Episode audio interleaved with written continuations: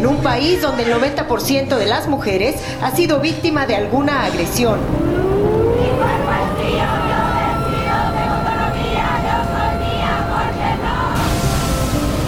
Y Oaxaca se convirtió esta tarde en la segunda entidad del país en aprobar la despenalización del aborto después de la Ciudad de México.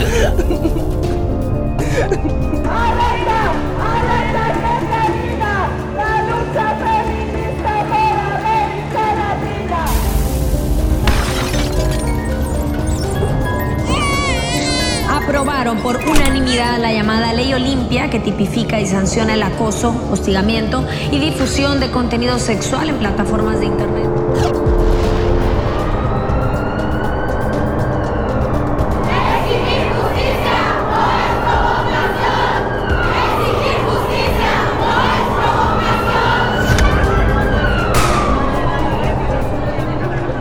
De la cifra, lo de este domingo 8 de marzo del 2020 fue histórico.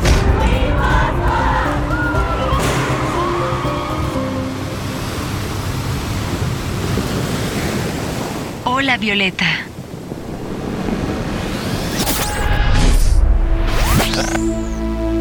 En este tercer episodio de Hola Violeta hablaremos sobre los derechos sexuales y reproductivos y el acceso al aborto legal como demanda del movimiento feminista.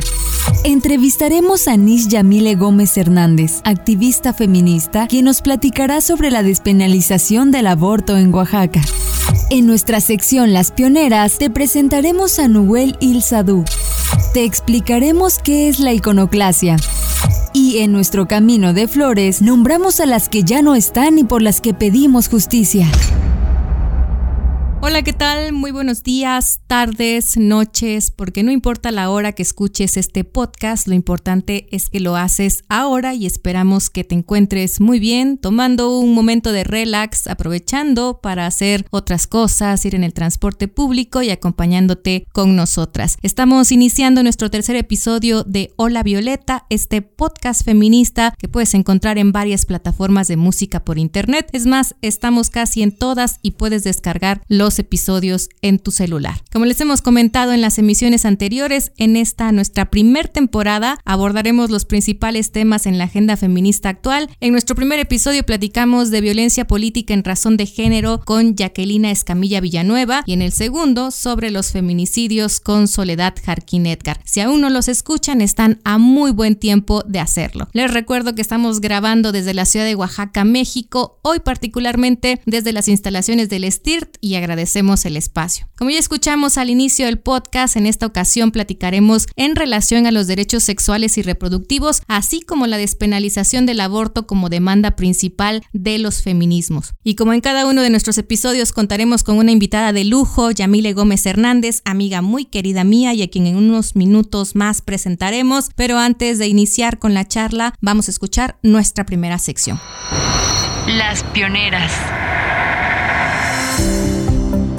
Nuguel Il Sadú ha pasado a la historia como la feminista egipcia más influyente del siglo XX. El mundo la conoció como escritora, médica y activista por los derechos y libertades de las mujeres. Nació en medio de una familia acomodada en 1931, en una pequeña localidad de Kaftala, en el delta del Nilo. Desde los 13 años empezó a reflexionar sobre la desigualdad de género y desde entonces nunca dejó de escribir al respecto. Su vida como escritora fue sumamente prolífica. Llegó a escribir más de 50 libros, dentro de los que destacan Mujer en punto cero, La cara oculta de Eva y La hija de Isis, solo por citar algunos en los que desentrañó el sistema patriarcal y el sexo femenino. Su contundente crítica hacia las prácticas violentas en contra de las mujeres de Oriente, como el uso del velo o la mutilación genital femenina, le valió numerosas amenazas de muerte por parte de grupos islamistas y la obligó a huir de su tierra natal en 1993, a la cual volvió a inicios del 2000. Fue condenada, incluso por la máxima autoridad musulmana sunita de Egipto, por realizar campañas contra el uso del hijab, ya que creía que una persona no podía ser feminista y a la vez aprobar o tolerar el velo islámico, además de señalar la desigualdad en los derechos de herencia islámicos entre hombres y mujeres. Sus críticas a los sistemas patriarcal y capitalista la aplicaba en su vida diaria. Por ejemplo, en sus últimos años de vida apareció en la escena pública sin maquillaje y sin tinte, con su cabello encanecido, resistiendo al paradigma de eterna juventud que se les exige a las mujeres. Nuwel Il Sadou falleció el domingo 21 de marzo de 2021 a los 89 años en un hospital de El Cairo, la capital de Egipto, donde residía desde hace más de una década. Hasta sus últimos días nunca dejó de difundir su pensamiento rebelde y creativo. La ministra de Cultura egipcia la describió como la desencadenante de un gran movimiento intelectual contra el patriarcado en el mundo árabe. ¿Qué les pareció nuestra pionera de hoy? Esperamos que esta sección nos permita ir sacando del anonimato a grandes mujeres que han hecho y siguen haciendo historia o presentarles a alguna mujer de la que no habían escuchado antes y conocerla ahora. Y bueno, continuando con este nuestro tercer episodio de Hola Violeta, les recuerdo que vamos a platicar de otro de los grandes temas que se encuentran actualmente en la agenda feminista, como lo son los derechos sexuales y reproductivos, incluido el derecho a decidir sobre nuestros cuerpos y la demanda de aborto legal. Para ello invitamos a Yamile Gómez Hernández, amiga mía desde hace muchos años y experta en el tema, por eso agradecemos agradecemos su disposición y para que ustedes también la conozcan, vamos a escuchar su semblanza.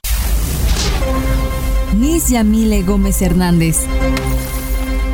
Actualmente es directora de Equidad y Género de la Universidad Autónoma Benito Juárez de Oaxaca, integrante de la colectiva feminista Mujeres Lilas y del equipo radiofónico de Feministas al Aire. Estudió la licenciatura en Ciencias de la Comunicación y cuenta con diversos estudios en temas de género. Ha colaborado en instituciones públicas y organismos de la sociedad civil en acciones de autoconciencia feminista, prevención y atención de la violencia, periodismo con perspectiva de género, derechos de la niñez y adolescencia y derechos sexuales y reproductivos. En este último rubro ha participado como activista y consultora en procesos de capacitación, promoción, incidencia política y acompañante por el derecho a decidir de las mujeres. En 2017, colaborando en el Sistema Integral de Protección de Niñas, Niños y Adolescentes en Oaxaca, participó en la incorporación de la perspectiva de género y de la educación sexual en la Ley de los Derechos de las niñas, niños y adolescentes del estado de Oaxaca. Bienvenida Yamile, muchas gracias por aceptar la invitación. Qué chido compartir este otro espacio. Muchísimas gracias Evelyn y al equipo de Hola Violeta Producción. Muchas gracias, me siento muy honrada de acompañarles. Pues la verdad es que yo también me siento muy contenta. Eh, somos amigas desde hace mucho tiempo, incluso te acuerdas de nuestros buenos tiempos allá de reporteras culturales. La verdad es que llevamos mucho, mucho tiempo de conocernos nosotras. Así es, y mucho tiempo de este andar por el camino de la onda violeta. Sí, sí, sí, también me viene a la mente estas horas interminables de engargolar eh, compendios feministas en procesos que compartimos con Marisa Soriano y Graciela Tencio, nuestras entrañables también, a quienes saludamos. Ojalá que en algún momento puedan escuchar este podcast. También el espacio que hemos compartido en las movilizaciones sociales, en los círculos de autoconciencia feminista y, por qué no decirlo, también las fiestas eh, largas de baile y de porque el feminismo también es esa compartencia gozosa y festiva. Totalmente. Y bueno, también si ustedes ah, tienen la oportunidad de escuchar la radio, tenemos un programa que compartimos, platícanos. Sí, pues estamos en el programa de Feministas al Aire Radio, una más de nuestras aventuras juntas en este querer cambiarlo todo y sobre todo sensibilizar a la población en estas temáticas que cada vez más urgentes de atender porque queremos una vida justa, una vida digna, saludable, en paz y libre de violencia para todas las personas, pero principalmente para las mujeres. Ahí vale el comercial, así que ya saben, pueden estar escuchando a través de Radio Universidad en Oaxaca, Feministas al Aire, ahí estamos también participando. Y la verdad es que Yamile y yo somos muy buenas amigas, pero no solo por eso está aquí, sino porque en los últimos años ha estado participando en muchos espacios feministas, posicionando el tema de los derechos sexuales y reproductivos. Y bueno, como primera pregunta y para entrar a la conversación, me gustaría saber por ¿por qué consideras que es importante hablar de este tema? Es decir, los derechos sexuales y reproductivos y por qué están vigentes en la agenda feminista. Bueno, porque es una deuda pendiente con las mujeres. Por ejemplo, en México, desde el siglo antepasado, en 1916, en el primer Congreso Feminista en Yucatán, fue cuando se hicieron las primeras exigencias de las mujeres a decidir sobre su cuerpo y en América Latina, justo de donde tiene origen todo este movimiento actual denominado Marea Verde, fue en Argentina, en donde las mujeres en este encuentro feminista crearon el Día por la Despenalización del Aborto en América Latina y el Caribe y porque existe mucha desinformación, Ebling, en relación a estos temas, hay ideas eh, falsas relacionadas con la sexualidad y la reproducción principalmente que condicionan y afectan el desarrollo pleno y los proyectos de vida de las mujeres. Hay muchos prejuicios y estos pues ocultan violaciones, justifican agresiones sexuales, obligan a las mujeres, a las niñas víctimas de violencia sexual a ser madres y esto se traduce en mayor pobreza, en mayor violencia, en un rezago educativo, en mortalidad, por mencionar algunas de estas razones por las que justamente está vigente este tema en la agenda feminista. ¿Y qué te parece si antes de iniciar la conversación vamos a escuchar juntas justamente a qué nos referimos con derechos sexuales y reproductivos, un poco la definición y cuáles son estos derechos? Los derechos sexuales y los derechos reproductivos son derechos humanos y se refieren a todo lo relacionado con la salud y vida sexual y reproductiva. Acceder a la salud sexual y reproductiva implica que todas las personas podemos tener una vida sexual satisfactoria y segura, que tenemos la libertad para decidir si nos reproducimos o no, en qué momento queremos tener hijos y cuántos decidimos tener. Los derechos sexuales y reproductivos suponen que las personas no sean violentadas ni discriminadas en el ejercicio de su sexualidad, que puedan decidir en qué momento y con quién tener relaciones sexuales. De acuerdo con la cartilla de derechos sexuales y reproductivos de adolescentes y jóvenes, los 14 derechos son derecho a decidir de forma libre, autónoma e informada sobre mi cuerpo y mi sexualidad, derecho a ejercer y disfrutar plenamente mi vida sexual, derecho a manifestar públicamente mis afectos, derecho a decidir con quién o quiénes relacionarme afectiva, erótica y sexualmente, derecho a que se respete mi privacidad y a que se resguarde mi información personal, derecho a la vida, a la integridad física, psicológica y sexual, derecho a decidir de manera libre e informada sobre mi vida reproductiva, derecho a la igualdad, derecho a vivir libre de discriminación, derecho a la información actualizada, veraz, completa, científica y laica sobre sexualidad, derecho a la educación integral en sexualidad, derecho a los servicios de salud sexual y reproductiva, derecho a la identidad sexual, derecho a la participación en las políticas públicas sobre sexualidad y reproducción.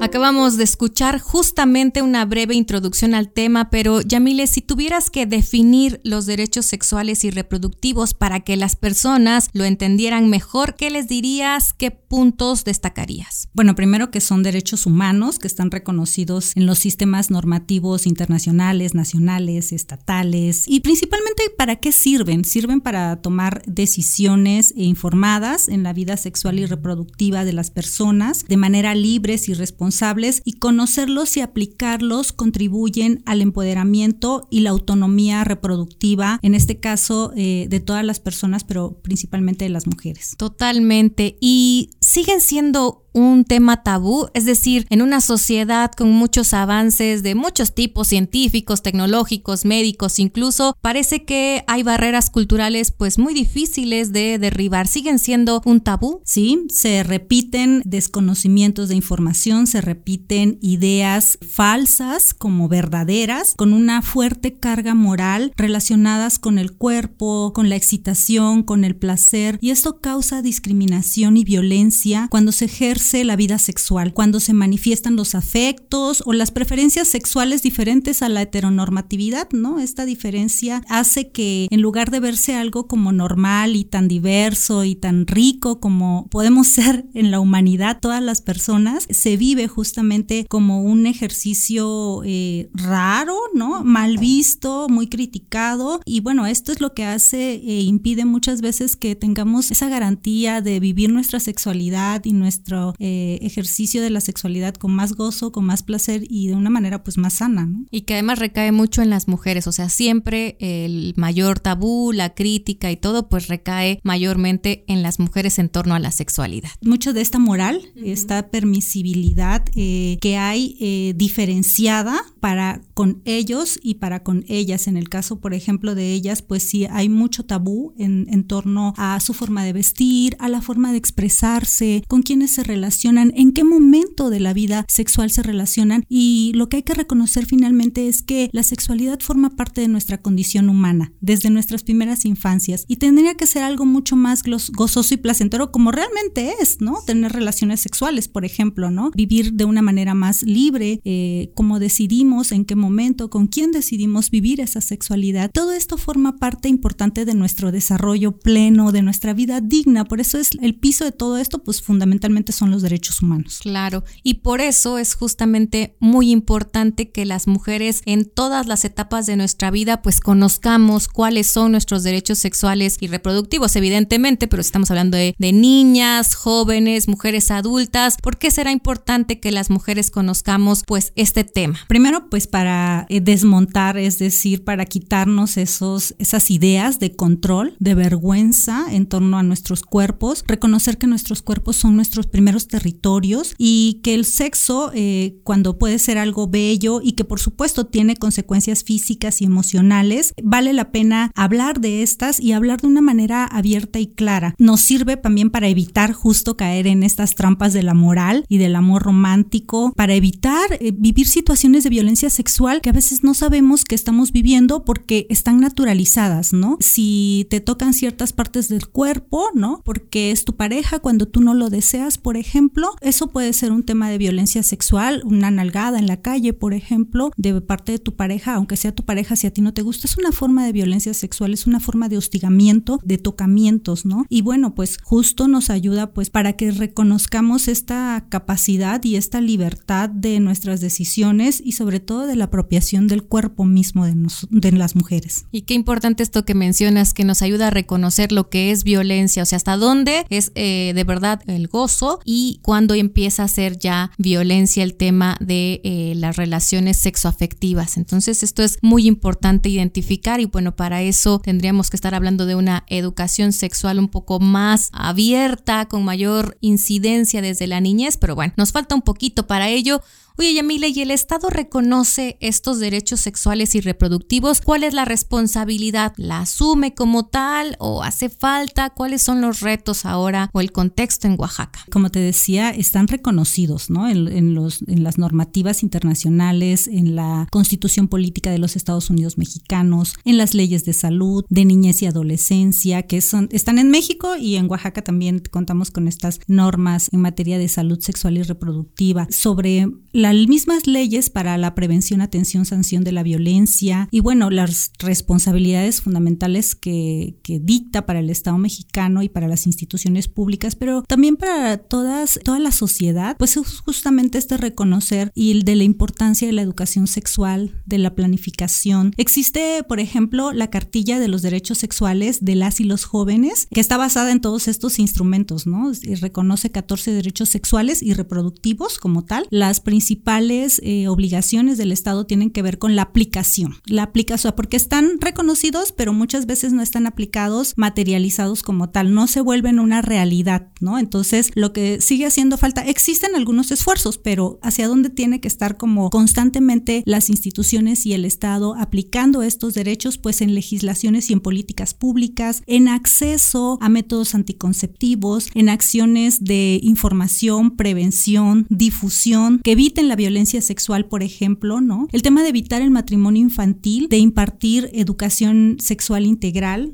Y por supuesto, el acceso a la interrupción legal del embarazo y la atención médica especializada en materia de salud sexual y reproductiva. Esas son como las primeras, como las principales, ¿no? Los principales grandes eh, retos, eh, acciones que se tienen que impulsar y el sector salud en Oaxaca, por ejemplo, pues tiene la obligación de garantizar el acceso a servicios oportunos relacionados con la planificación familiar y con la salud sexual. Y ahora que mencionas justamente este tema en torno a lo que le toca al Estado, una parte es la difusión justamente de estos derechos sexuales y reproductivos y es que mucho se habla de repente de que existe mucha información, o sea, suficiente, mucha información, incluso es recurrente que se diga que las mujeres jóvenes particularmente salen embarazadas porque además se asume que es responsabilidad única de ellas, salen embarazadas porque quieren prácticamente, porque no, porque la información está ahí. Entonces se les señala un poco de descuidadas o de lo que sea, pero se asume que hay mucha información. ¿De verdad hay mucha información? Yo creo que sí, pero también hay mucha desinformación, ¿no? O sea, te decía, hay mucho de lo que se habla en la sexualidad. Definitivamente hay dos palabras que me retumban cuando, cuando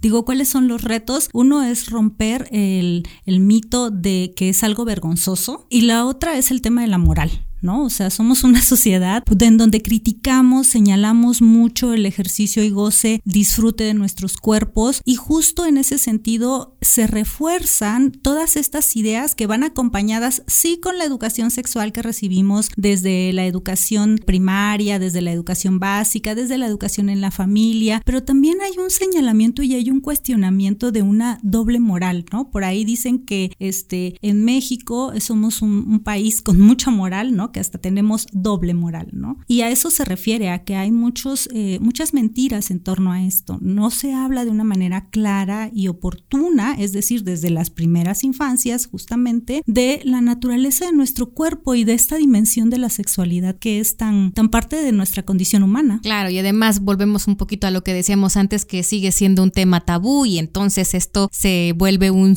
eh, círculo vicioso de alguna forma. Y hay que aclarar también que la información existe en ciertos contextos, es decir, para las chavas que viven en ciudades, pues a lo mejor es más fácil acceder a la información, pero no así en las comunidades o en otros contextos. Claro, por ejemplo en Oaxaca, con toda esta riqueza cultural y étnica, en donde, por ejemplo, eh, convivimos más de 16 pueblos indígenas, pues se requiere incorporar esta información con una perspectiva intercultural. ¿Qué quiere decir esto? Pues que se promuevan las dinámicas de la relación, de la vida sexual, de la vida reproductiva, en donde sean desde una mirada más incluyente, en donde no se discrimine y sobre todo que haya acceso, ¿no? O sea, que los mecanismos para que hagamos llegar esta información sean mecanismos con un lenguaje práctico, con un lenguaje sencillo, que tome en cuenta la pertinencia sociocultural, es decir, la lengua indígena, por ejemplo, que se hable en tal lugar y la forma en la que se representa, porque el tema de la comunicación no solamente es el discurso, sino también tiene que ver con las imágenes, cómo se reproducen imágenes de la sexualidad, qué es lo que se nombra y desde qué contexto también se nombra. Cuando se miran eh, o se presentan informaciones en un contexto distinto al mío, me parece que puede llegar a ser ajeno. Entonces, aproximar esta información a mi realidad, en mi entorno, tomando en cuenta mi entorno y, por supuesto,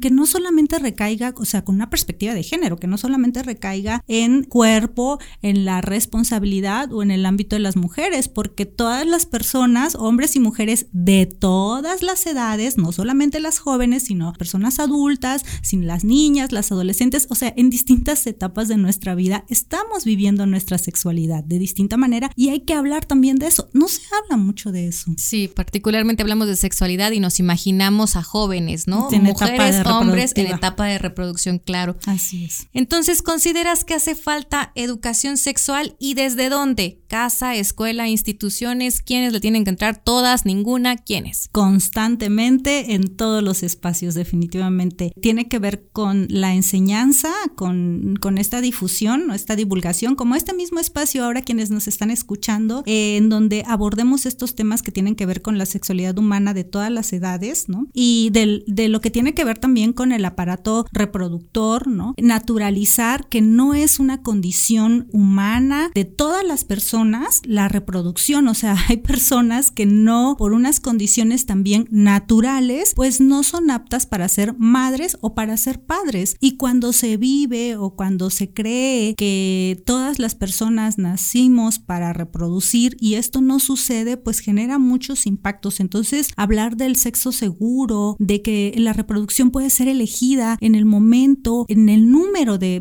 veces que así lo decides, si lo decides, ¿no? Pero que también puede ser interrumpida como un derecho. Todo esto que tiene que ver con los derechos sexuales y reproductivos, a que tienes derecho a vivir, eh, a decir no cuando no quieres eh, ejercer una sexualidad. O sea, si estás en, un, en una dinámica de pareja, de noviazgo o de matrimonio, si tú decides de entrada, tener una relación con un hombre o con una mujer es tu decisión. Tú puedes elegir libremente. Si tú decides tener o no relaciones sexuales y en qué momento tenerlas, también es tu decisión. Entonces tiene que ver con esta apropiación de nuestros cuerpos, ¿no? Y la educación sexual es fundamental en todas las etapas y en todos los contextos. Y todas y todos deberíamos estar haciendo algo en este sentido. Y desde todos los frentes, ¿no? Escuela, casa, instituciones, todos tendrían que estarle entrando al tema porque sí es un asunto de de derechos humanos, como bien comentabas hace un momento. Y antes de continuar, vamos a escuchar juntas una numeralia, una, unos datos en torno al embarazo adolescente, que es lo siguiente que te quiero preguntar. Oaxaca ocupa el tercer lugar en embarazos de niñas, adolescentes y jóvenes en el país. Son los municipios de Oaxaca de Juárez y San Juan Bautista Tuxtepec los de mayor incidencia de embarazo adolescente en la entidad. Del 2010 al 2017, 3.135 niñas de 10 a 14 años resultaron embarazadas, de acuerdo con informes del Consejo Nacional de Población. En el 2019, la cifra de embarazos adolescentes subió a 8.032, conforme a los servicios de salud de Oaxaca. La Estrategia Nacional de Prevención del Embarazo en Adolescentes busca reducir en un 50% la tasa de fecundidad en este grupo poblacional para el 2030.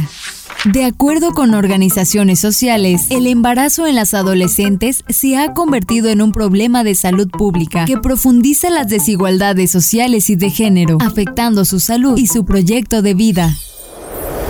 Seguimos platicando con nuestra invitada Yamile Gómez Hernández y bueno, conforme a lo que escuchamos, ¿qué pasa con el embarazo adolescente? ¿Es una problemática grave en la actualidad? ¿Qué pasa en Oaxaca particularmente? Bueno, en México, pero en Oaxaca concretando. Sí, es una problemática grave desde que en México somos el primer lugar, pues en esta situación, ¿no? El embarazo adolescente está reconocido de los 15 a los 19 años, pero también está la etapa de 10 a 14 años que las estadísticas también revelan que hay esta situación en Oaxaca, ¿no? Principalmente, fíjate que a mí me llama la atención la ciudad de Oaxaca, o sea, la capital del estado, por ejemplo, es quien la que representa de acuerdo con datos de la Dirección de Población, la DIGEPO, la Dirección General de Población del estado de Oaxaca, refleja que en el municipio de Oaxaca de Juárez, pues hay una tasa que es la referencia de mayores embarazos en el estado, están ubicados en la ciudad. El 16.5 de las mujeres embarazadas con datos del 2015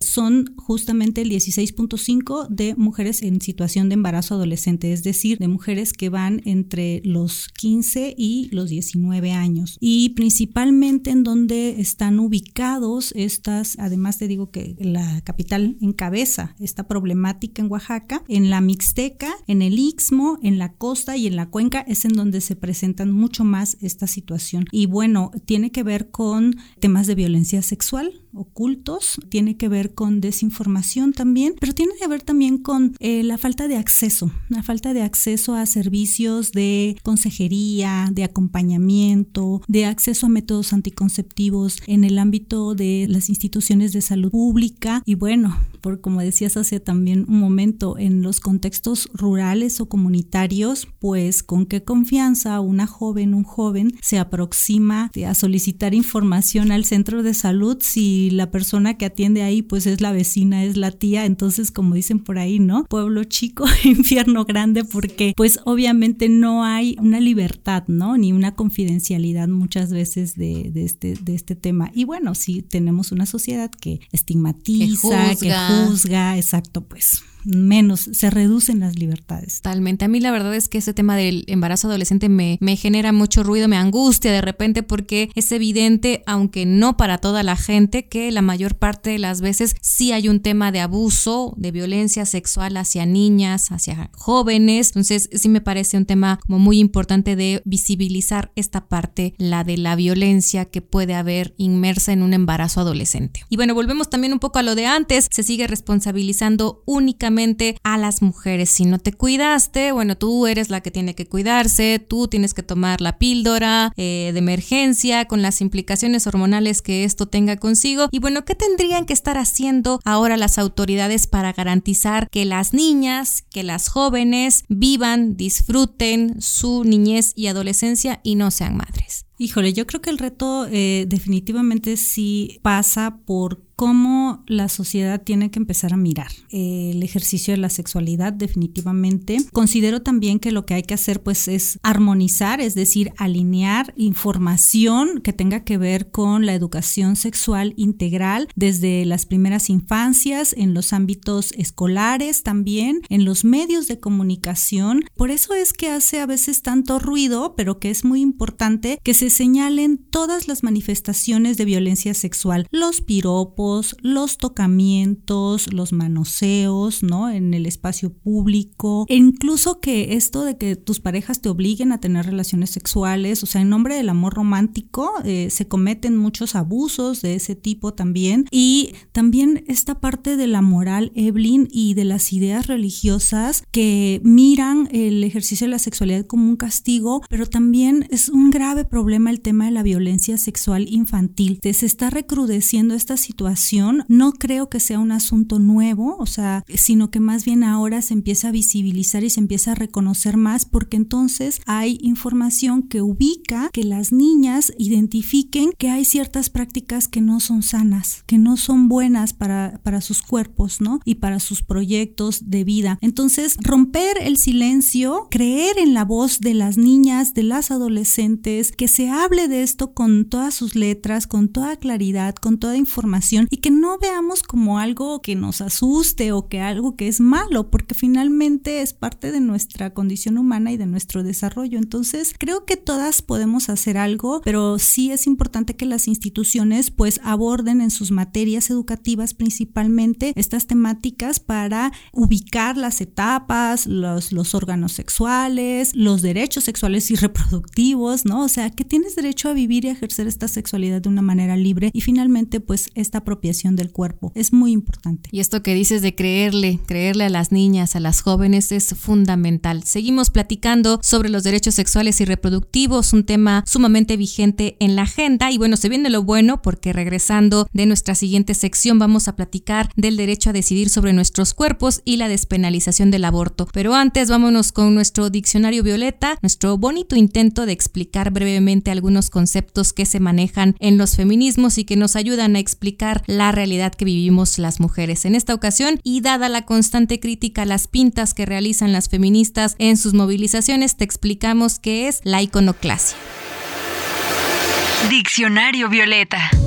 Si tú, como muchas otras personas más, te has preguntado por qué las mujeres rompen y queman monumentos y espacios públicos durante sus movilizaciones, debes saber que la iconoclasia consiste en una expresión empleada durante el siglo VIII como un movimiento que destruía las esculturas e imágenes religiosas. Sin embargo, con el paso del tiempo, estas acciones fueron empleadas también bajo efectos de rechazo político o de interés colectivo. La acción ha sido retomada por el movimiento feminista debido a la indiferencia social ante el machismo y la misoginia, así como el hartazgo de que sus demandas no sean escuchadas, lo que ha traído como consecuencia directa que la violencia de género y feminicida vaya en aumento en el país. De ahí que la iconoclasia feminista sea denominada como una forma de expresión ante la cruda realidad del gobierno, que pone en tela de juicio diariamente los testimonios de miles de mujeres y niñas. Hay algunos mitos en torno a las intervenciones realizadas por las mujeres cubiertas del rostro. Por ejemplo, que se vale protestar pero no vandalizar, que las feministas son violentas, vándalas y delincuentes y que esas no son formas. Sin embargo, no hay que confundir la iconoclasia con el vandalismo. Este último se refiere a la destrucción sin motivo, a diferencia de la iconoclasia, que busca llamar la atención a demandas particulares. En el caso de las feministas, a la principal exigencia de poner un alto a la violencia en contra de las mujeres. En el caso concreto de quienes refieren que esas no son las formas, les compartimos que la destrucción no fue la primera opción. Hace no tanto se buscaba llamar la atención sobre la violencia feminicida en México con marchas pacíficas, con bailes, con canciones de protesta, sin más resultado que la burla, sin que la autoridad tomara en serio la agenda feminista. Por ello, la protesta se intensificó. Las mujeres salieron a las calles con torsos desnudos, ocuparon las calles, bloquearon edificios públicos. Sin embargo, la muerte de mujeres, los índices de violencia sexual y el machismo sistémico continuaron con la venia del Estado. De ahí que romperlo todo represente hoy en día la ira, la furia y la impotencia contenida de todas las mujeres que se han enfrentado a la violencia, ya sea de manera directa o indirecta. Para el movimiento feminista, la destrucción de monumentos en este momento histórico es un acto de revolución.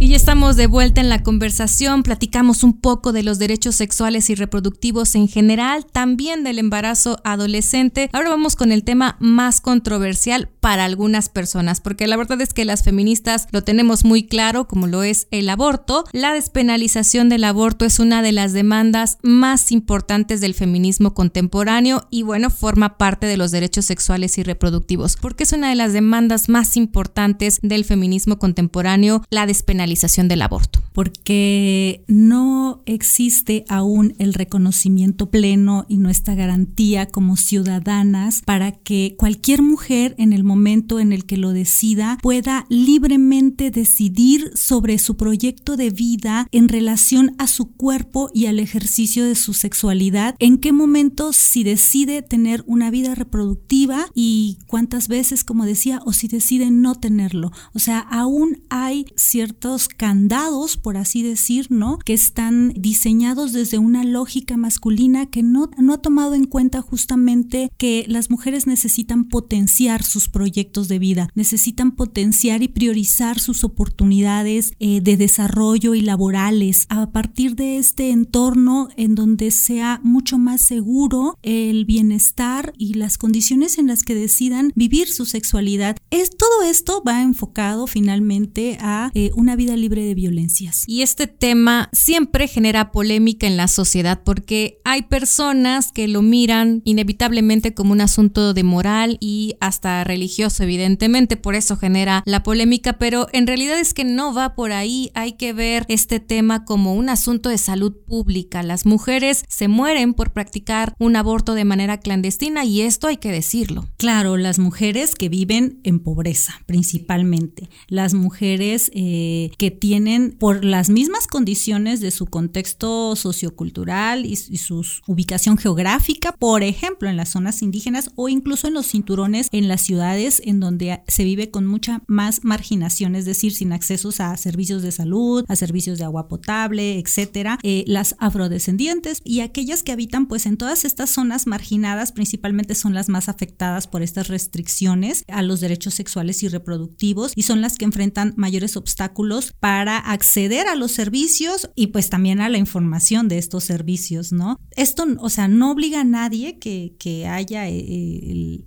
el acceso a la interrupción, pero lo que sí está muy fuerte son como los grandes retos a los que nos enfrentamos las mujeres en históricamente pues tiene que ver con este prejuicio, con este estigma de ilegalidad, ¿no? Con la extorsión incluso, ¿no? Con la clandestinidad y las condiciones inseguras y bueno, pues que muchas veces desafortunadamente causan la muerte de muchas mujeres. Entonces, por eso es un tema urgente y por eso es un tema de salud pública. Totalmente y hay varios mitos, en realidad hay un montón de mitos en torno al aborto. Me gustaría abordar solo tres por eh, temas de tiempo. La primera que se trata de un asesinato. El segundo que despenalizarlo traerá una ola así de abortos espontáneos como si fuera contagioso o algo así. Y la tercera que las mujeres que se practican algún aborto tienen complicaciones o afectaciones psicológicas. ¿Qué hay de cierto, por ejemplo, en el que se trata de un asesinato? Bueno, pues mira, lo cierto es que el asesinato es a una persona y que un feto eh, no es humano aún, o sea, no pasa por por proteger el derecho, eh, tiene que pasar más bien por proteger el derecho a la vida de la mujer gestante, ¿no? Se trata de, el tema de, la vida eh, aplicado es, pues, finalmente representa la protección de la vida eh, prenatal y esta puede coexistir con la despenalización del aborto tal y como lo sostuvo la Corte Interamericana de Derechos Humanos. La protección a la vida es gradual, es incremental y no aplica que se deba criminalizar el aborto. Por el contrario, negar el acceso a la interrupción legal y segura del embarazo viola el derecho a la salud de las mujeres. ¿Y qué onda con que despenalizarlo pues traerá una ola de abortos? Es decir, vamos a abortar ya todas juntas en este momento porque ya no es penalizado. No se obliga a nadie de entrada. Este, de lo que se trata, este, despenalizar el aborto quiere decir que deje de ser penalizado, que deje de considerarse un delito como tal y no se está obligando a nadie. Las mujeres pueden decidir libremente y más bien por lo que se está apelando, pues son por condiciones seguras, eh, servicios de calidad en espacios de salud y de acceso, ¿no? De acceso gratuito, de acceso público. Eh, hay un montón de, normativas y procedimientos eh, probados y coprobados científicamente, estudiados por la Organización Mundial de la Salud, por poner un ejemplo. Entonces, no se trata de obligar a nadie, se trata de garantizar el derecho, el acceso a las mujeres a decidir por su cuerpo en el momento en el que ellas lo decidan, si es que lo deciden, claro. Claro, por supuesto, este pasa por un tema de decisión y que las mujeres que se practican abortos pues tienen afectaciones psicológicas, esto lo hemos escuchado recurrentemente, ¿es verdad? Eso también es un mito de los más eh, fuertes. Lo que hace que las mujeres pasen por un proceso traumático no es el proceso de la interrupción cuando éstas se dan con un acompañamiento informado, cuando éstas se dan en condiciones de seguridad cuando éstas se dan sin un prejuicio, sin una discriminación. Si esto se diera en un proceso legal y seguro, pues no causa afectaciones. Lo que creo que nos afecta justo es el estigma, es el señalamiento, es el miedo, es el rechazo, es la discriminación, es el odio que se da de manera social y que muchas veces, incluso en los ambientes familiares, eh, amistades, etcétera, te señalan y te viven como algo, como un monstruo, como algo que es malo, ¿no? O sea, y creo que eso es lo que nos afecta en realidad, ¿no? O sea, afecta nuestra autoestima y nuestro bienestar. No son las condiciones las que afectan la, la situación. Y bueno, está comprobado que muchas mujeres lo viven incluso como un alivio porque a lo mejor no podían tener o no podían mantener a más hijas o hijos de los que ya tenían, ¿no? En acompañamientos que me ha tocado dar, justamente, pues hay mujeres que ya tenían tres, cuatro hijos y que no podían ser madres. Hay mujeres que en ese momento estaban, no sé, enfrentando la tesis de la escuela, ¿no? Con muchas restricciones económicas también y que finalmente decidieron pues tomar la decisión justamente por ponderar y por su proyecto de vida, ¿no? Por ese bienestar en su proyecto de vida. Y pese a todos los mitos, las posturas religiosas y antiderechos, bueno, en el 2018 una marea verde inundó las calles de Argentina, particularmente, principalmente de ahí viene y se fue haciendo eco en toda Latinoamérica, de ahí que surge este movimiento denominado la marea verde, que eh, además se caracteriza por esta pañoleta verde y llega a Oaxaca justamente. Movimiento feminista hace historia. ¿Qué pasó el 25 de septiembre del 2019 y qué representa? Pues bueno, como bien dice Seblin y yo decía al principio también de este audio, desde 1990 durante el quinto encuentro feminista se creó el Día por la Despenalización del Aborto en América Latina y el Caribe y cada 28 de septiembre desde 1990 90 hay acciones que se están impulsando no solo en Latinoamérica, sino ahora es un movimiento global como es el movimiento feminista, ¿no? Entonces eh, ha tenido un gran empuje, ha cobrado mucha fuerza porque de lo que se trata pues es justamente de salvar los proyectos de vida de las mujeres porque esto nos va a beneficiar en el desarrollo primero colectivo y después el, el desarrollo humano en nuestros contextos, en nuestros entornos, en nuestras ciudades, en la población población en general. Y bueno, el 25 de, de septiembre del 2019, pues vivimos un maravilloso hecho histórico, ¿no? Inolvidable. sí, ahí estuvimos y todavía eh, creo que todas las que tuvimos la oportunidad de vivir ese momento histórico en nuestro estado, pues seguimos eh, vibrando con mucha emoción porque se reforman artículos en el Código Penal del estado de Oaxaca, estableciendo justamente que la interrupción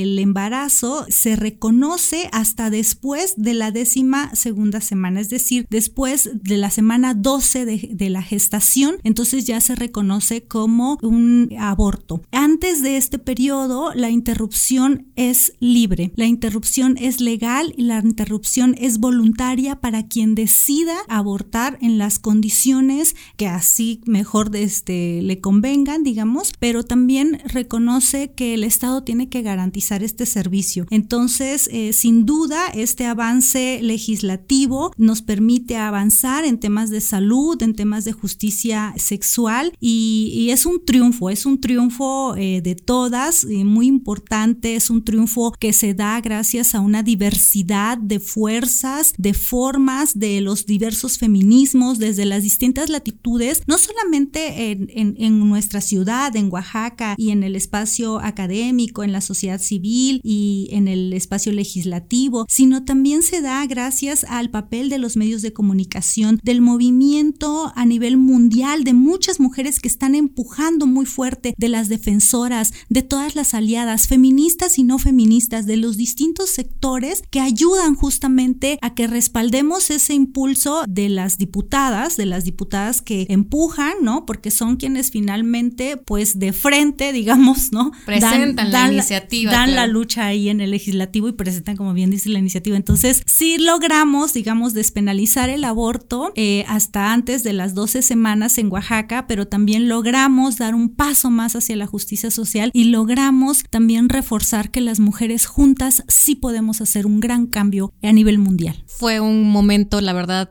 inolvidable, espectacular. La verdad estábamos reunidas muchas mujeres que eh, reconocemos y que nos queremos y que hemos compartido muchos espacios. Vale la pena hacer este reconocimiento a todas las morras, a las que impulsaron este tema, los colectivos, las organizaciones, medios de comunicación, legisladoras que hicieron todo este bloque común que empujó y que bueno, al final logramos el objetivo. ¿Qué ha pasado en este año y medio tras la despenalización del aborto? ¿El sector salud ya lo garantiza? O cuáles son los retos? Bueno, pues justo son, son muchos los retos, ¿no? Eh, primero, uno de ellos es que haya eh, este servicio de la interrupción como contempla la ley y que se materialice en estos lineamientos para operación de los servicios de salud para garantizar este servicio de aborto seguro, que se siga trabajando en temas de anticoncepción, de maternidad y paternidad responsable, muy importante desde la calidad de los servicios y desde la gratuidad, por supuesto. Que sigue, pues, defender el Estado laico, libre de estos prejuicios, brindar justamente este servicio, este acceso. Eh, no se trata solamente de un asunto de libertad de expresión y de derechos humanos, que es importante, sino se trata también de reconocer, pues, que haya el fomento de la educación y la capacitación puntual de todos los sectores, o sea, sí de la población beneficiada, pero particular y principalmente, fundamentalmente, del de, eh, personal de los servicios de salud y de todos los agentes, agentes del Estado, de las y los agentes del Estado encargadas, encargados de aplicar las leyes y las políticas públicas para materializar esta acción que sigue pues seguir accionando para que esto sea una realidad en todos los congresos locales del país, por supuesto, que sigue a hacer cada vez más difusión y más red, ¿no? Entre las mujeres, que sigue desmontar prejuicios y recordar que esta lucha es una lucha en en contra de un sistema, de una idea impuesta en donde no se nos ha reconocido a las mujeres como sujetas plenas de derecho, en donde tengamos un respeto y una corresponsabilidad, es decir, la responsabilidad compartida por parte de las autoridades públicas, pero también por parte de la sociedad en general, porque de lo que se trata es de garantizar maternidades elegidas, maternidades voluntarias, maternidades deseadas, gozosas y saludables. Totalmente. Y esto que ¿qué sigue? Pues seguir luchando, seguir defendiendo nuestros derechos porque en realidad es que no nos la han puesto nada fácil la sociedad en general. Sin duda es de los grandes temas en la agenda feminista y no nos alcanza el tiempo para abordarlo tan profundo. Sin embargo, me parece muy valioso todo el aporte que hemos escuchado en esta emisión. Ya estamos entrando en la recta final del programa y antes de despedirnos en este tercer episodio de Hola Violeta vamos a hacer el recorrido por nuestro Camino de Flores, esta sección que no quisiéramos que existiera porque nombramos a las mujeres víctimas de feminicidio en Oaxaca. Como lo hemos expresado antes, estamos conscientes de que las mujeres asesinadas de manera violenta son más que una cifra, por ello queremos nombrarlas para no olvidar que la violencia de género y feminicida les arrebató la vida. Vamos juntas a exigir justicia.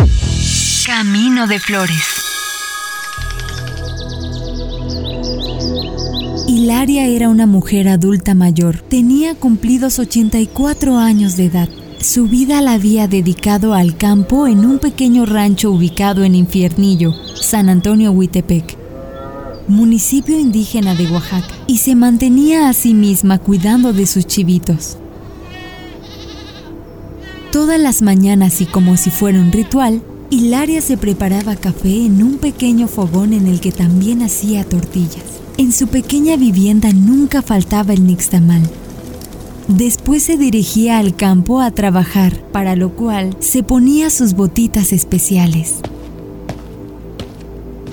las cuales se quedaron esperando pisar una vez más la tierra que tanto amaba. El 21 de febrero del 2020, la familia de Hilaria reportó su desaparición y comenzó por cuenta propia la tortuosa búsqueda para dar con su paradero. Horas y horas llenas de angustia se vivieron en los siguientes días. Las autoridades atendieron el llamado dos días después que se reportó su ausencia. Al tercer día, el cuerpo sin vida de la anciana fue localizado a dos kilómetros de su pequeño rancho, en un barranco de cuatro metros de profundidad. Lo encontraron cubierto únicamente de la cintura para arriba. Su ropa interior jamás apareció. Presentaba signos de violencia y huellas de tortura. Hilaria fue estrangulada con un mecate. El mecate aún permanecía en el cuello de la mujer cuando fue localizada debajo de unas piedras. Su familia no pudo siquiera verla para despedirse de ella, debido al grado de descomposición que presentaba su cuerpo. Hilaria fue víctima de feminicidio. Justicia para Hilaria. Justicia para todas.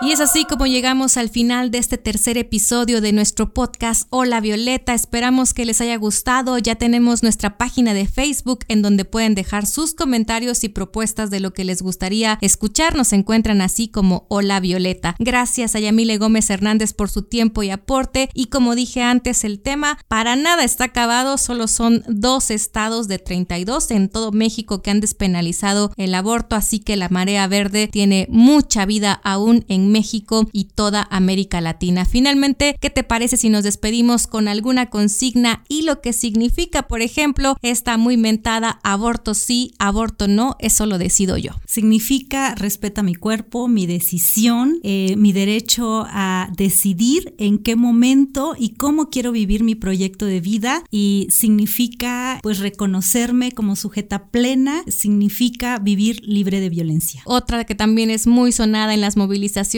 particularmente en las de la despenalización del aborto, ni puta por coger, ni madre por deber, ni presa por abortar, ni muerta por intentar. Amo esa frase porque es muy lúdica, muy completa para dejar claro que la sexualidad es parte de nuestra condición humana, que todas las personas tenemos derecho a disfrutar de esta, que la maternidad no es una obligación, que podemos elegir ser o no ser y en qué momento ser madres, que interrumpir el embarazo no tendría que ser un delito no tendría que haber, como no hay leyes que castiguen a los hombres que abandonan a su pareja por embarazo o abandonan a sus hijos, que hay procedimientos confiables, seguros y accesibles para interrumpir el embarazo en los servicios y que la clandestinidad que se practica en condiciones pues pone en riesgo la vida de las mujeres. Entonces, no tendrían que señalarnos por vivir nuestra sexualidad, no tendríamos que ser madres si no queremos, no tendríamos que ir a la cárcel por decidir en qué momento interrumpir un embarazo y por supuesto supuesto no tendríamos que estar en condiciones de clandestinidad e inseguras que ponen en riesgo nuestra vida. Y finalmente, otra que también nos gusta mucho, saquen sus rosarios de nuestros ovarios, saquen sus doctrinas de nuestras vidas, saquen sus sotanas de nuestras camas. Estado laico que se tiene que separar a la iglesia, a las religiones, a la moral en las decisiones de la vida pública. Está prohibido que intervengan totalmente a favor de esa última. Bueno, de las tres, la verdad me gusta mucho gritarlas en las movilizaciones, como a todas, creo, ¿no? Pues muchas gracias, Yamile. ¿Alguna idea con la que te gustaría cerrar la participación en este podcast? Pues te agradezco mucho, Evelyn. Eh, me emociona mucho este proyecto, este otro proyecto de incidencia que estás impulsando tú y el equipo de Hola Violeta. Larga vida a Hola Violeta y, por supuesto, larga vida digna, gozosa, placentera rabiosa, eh, despeinada para todas las mujeres, eh, menos prejuicios, más acciones, más libertades y más dignidad, porque lo merecemos. Las mujeres merecemos vivir libres de violencia y tenemos derecho a vivir de nuestra sexualidad y nuestra vida reproductiva de una manera informada, de una manera placentera. Y bueno, pues hay mucho que hacer en nuestros proyectos personales y de desarrollo en nuestros espacios comunitarios. Entonces, eh, sin duda,